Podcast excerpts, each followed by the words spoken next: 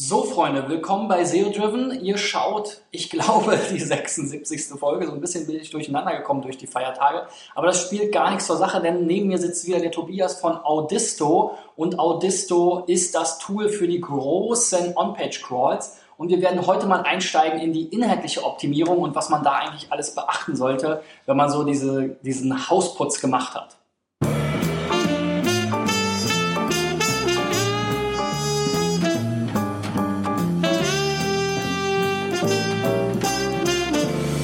Ja, wir haben ja gestern schon über den technischen Hausputz sozusagen gesprochen, was man so an Fehlern, die ganzen Redirects, 404 Seiten, kaputte äh, Links, ähm, natürlich die Performance-Themen. Wenn man das so ein bisschen aufgeräumt hat, was das Basisset ist, dann hat man ja ähm, die meisten äh, Hebel eigentlich in der inhaltlichen Optimierung. Genau. Und die Grundvoraussetzung, damit man mit dem Inhalt rankt, ist natürlich, dass er überhaupt erstmal crawlbar und indexierbar ist. Das mhm. heißt, man sollte sich ja wirklich anschauen, ähm, ist irgendwas gesperrt in der Robots.txt, ist was nicht ähm, crawlbar, weil es per No-Index verlinkt, äh, No-Follow verlinkt ist, ja. ist es nicht indexierbar, weil es per No-Index verlinkt ist, ähm, ausgezeichnet ist, oder ähm, habe ich vielleicht einen Canonical-Verweis auf eine andere Seite und dadurch wird natürlich nur die andere Seite entsprechend ranken. Ja. No-Follow, interne No-Follow-Verlinkung ist, ist ein ganz schönes. Ganz äh, großer Blödsinn. Das war ja super en vogue, um sozusagen ja. den Link-Juice zu. Ja, da gibt es einen schönen Artikel von Matt Katz dazu aus dem Jahr 2009 mhm. und da erklärte das nochmal. Ähm, ja, PageRank Scripting und damals sagt er schon, more than a year ago Google changed the behavior ja. und ähm, sagt ganz klar, dass ähm, interne No-Follow-Links ähm, invalidierst du deinen eigenen internen Juice und mhm. es ist dann oft besser, eben diese Zielseiten crawlen zu lassen ähm, und dann verteilt sich ja von dieser Zielseite, selbst wenn die No-Index ist, ähm, der PageRank weiter innerhalb der internen Seitenstruktur. Also ja. wer das heute macht, ähm, der hat seit 2008 seine Hausaufgaben nicht gemacht. Ja. Ähm, sieht man leider immer noch erschreckend häufig. Und, und gerade sowas wie ein Impressum, was er dann oft und gerne äh, sozusagen ja, wobei sich das auch ein bisschen relativiert. Ähm, früher hat Google garantiert die ganzen PageRank-Links ähm, gleichgewichtet, mhm. also alle Links innerhalb einer Seite. Und inzwischen sind sie in der Lage, das zu rendern und es geht alles in Richtung Nutzer verstehen, Nutzerinteraktion.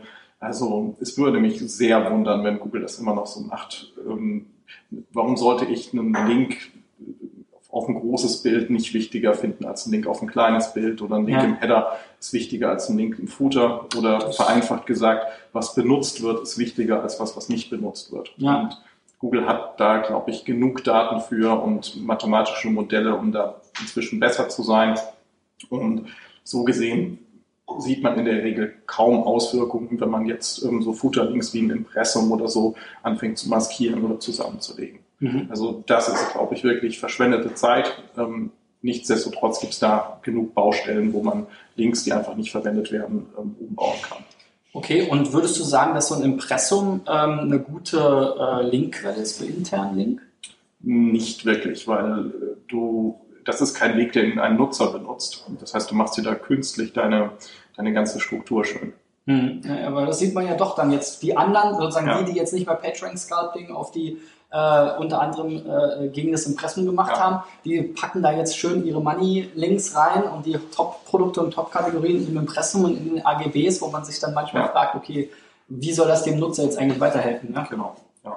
Aber von der inhaltlichen Geschichte, darüber wollten ja. wir eigentlich reden. Ja. Also die wirklichen äh, wichtigen Sachen sind ja sowas wie die, wie die Snippets. Mhm. Und das ist schon was, wo ähm, viele Seiten massive äh, Defizite haben. Also wann immer ich ein Snippet ähm, habe, was zu lang ist oder nicht existent, mhm. muss ja Google ein eigenes generieren. Ja. Und mit so einem Crawl kann man natürlich schön alle Seiten finden, äh, wo das Snippet nicht optimal ist.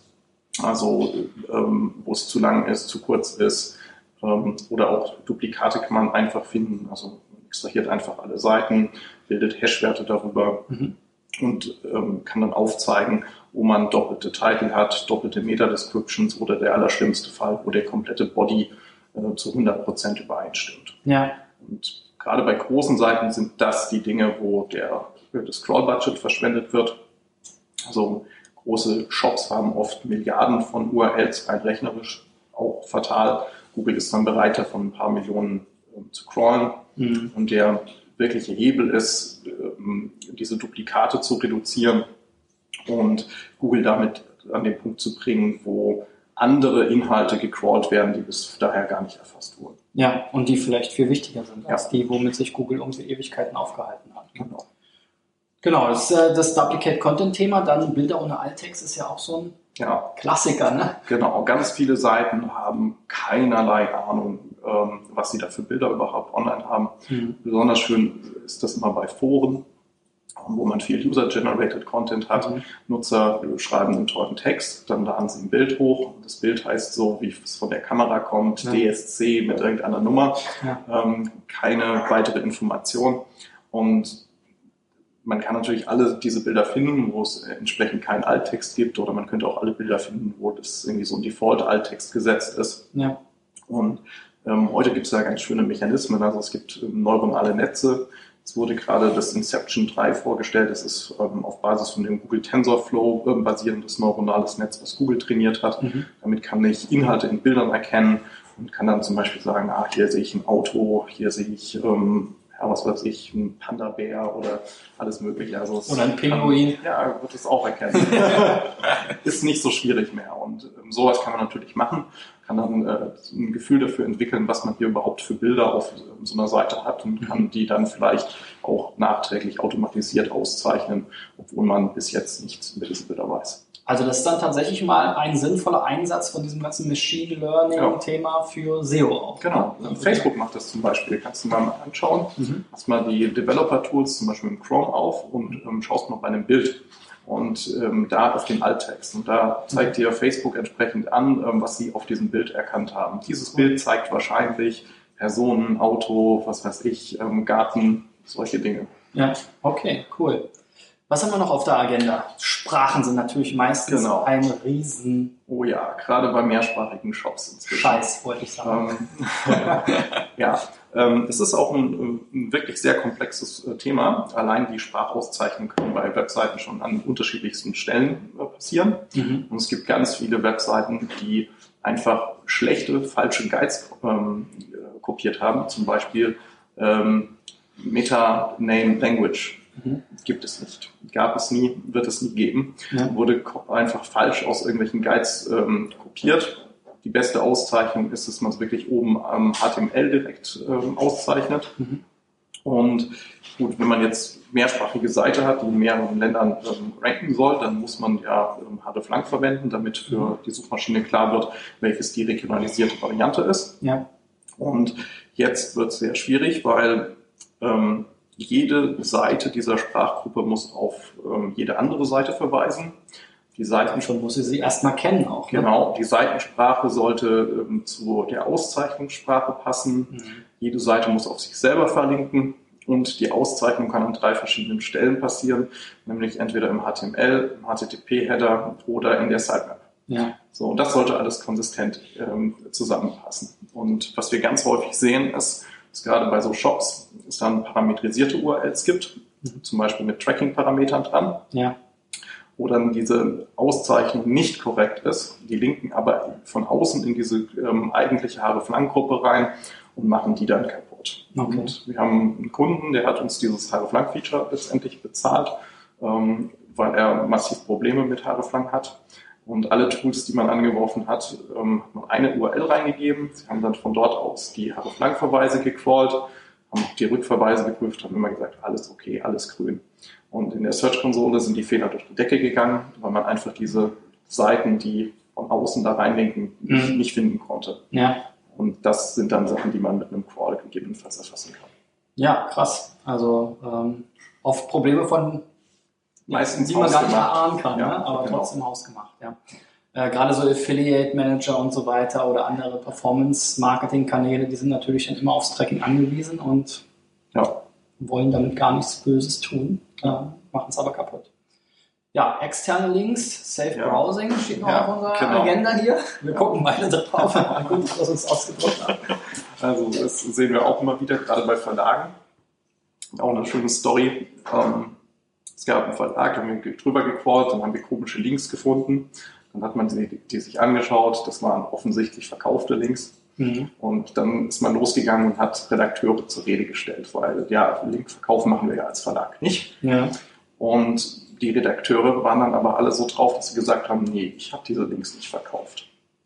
Ähm, ich schreibe meine Artikel immer im, äh, im Word vor und dann kopiere ich das da rein. Und dann hat er schön Word-Dokumente aufgemacht, wo man genau sehen konnte, welche Links da eingebaut waren und nicht. Ja. Ja, nachdem du das dann von drei Redakteuren zu hören bekommen hast, musst du dann irgendwann mal fragen, wie die da sonst reingekommen sein könnten. Mhm. Und es waren gehackte Systeme. Ah. Und okay. ähm, Ergebnis war, dass in einer großen Redaktion über 50.000 News zwei Wochen lang auf Plausibilität gelesen wurden. Wir reden nicht von, ähm, dass das alles korrekt ist, sondern einfach nur, ähm, ist das, was wir da online haben, ähm, könnte das denn passen? Ja. Also ganz klar, man sollte einen Publishing-Prozess aufziehen, ähm, wo man möglichst in, in, einem internen System diese ganzen äh, Inhalte verwaltet und die dann nach außen publiziert. Mhm. Und ähm, bezüglich Safe Browsing API, also mit so einem Crawl, kann ich natürlich alle Links äh, finden, wo ich nach extern rauslinke. Mhm. Und es gibt von Google diese ähm, Safe Browsing API, die auch der Browser eben verwendet, um zu prüfen, ob Seiten sicher sind. Mhm. Und dagegen sollte ich doch mal alle meine externen Links laufen lassen. Macht Weil inzwischen ja. sind da sehr viele Malware-Seiten unterwegs. Das ist dann im Browser dieses, Seiten. Hinweis. Ne? Genau. Und um, wenn dieser Anteil klein ist auf malicious Seiten, dann kriegst du vielleicht in der Search-Konsole dafür eine Notice. Mhm. Und wenn das aber gewisse Schwellenwerte überschreitet, dann kann es auch sein, dass Google die, deine komplette Domain für unsicher hält. Ja. Und das ist der super GAU, weil dann kommt quasi kein du selbst in dieser API. okay. Ja, gut. Nicht, äh, das ist nicht spaßig. Ja, also auch definitiv was, worüber man Kontrolle aufbauen sollte. Ähm, wie sorge ich dafür, dass meine Inhalte unveränderlich sind und wie kontrolliere ich, ähm, worauf ich nach draußen denke. Mhm. Und äh, da kann man ja bei euch vielleicht auch mit der API irgendwie das kombinieren. Genau, also wir haben komplette APIs, man kann das da alles rausziehen. Ähm, viele Firmen haben das auch inzwischen einfach selber gebaut, um selbst ihre eigenen Links aus den internen Sachen zu prüfen. Ja, ich hätte jetzt gedacht, dass irgendein Webadmin da sich nebenbei ein kleines Freelance-Geschäft aufgebaut hat. Das gab es ja auch eine ganze Zeit lang. So ne? Sachen gibt es bestimmt auch. Okay. Ja, dann haben wir das Thema soweit durch. Ne? Wunderbar. Morgen geht es weiter dann mit den ganzen Strukturthemen. Das ist auch nochmal richtig spannend, weil da kann man natürlich gerade bei großen Seiten und gerade bei redaktionellen Seiten, die täglich ganz viel äh, Content produzieren, richtig viel heben. Ähm, also bleibt dran. Wir sehen uns morgen wieder. Bis dann. Ciao, ciao.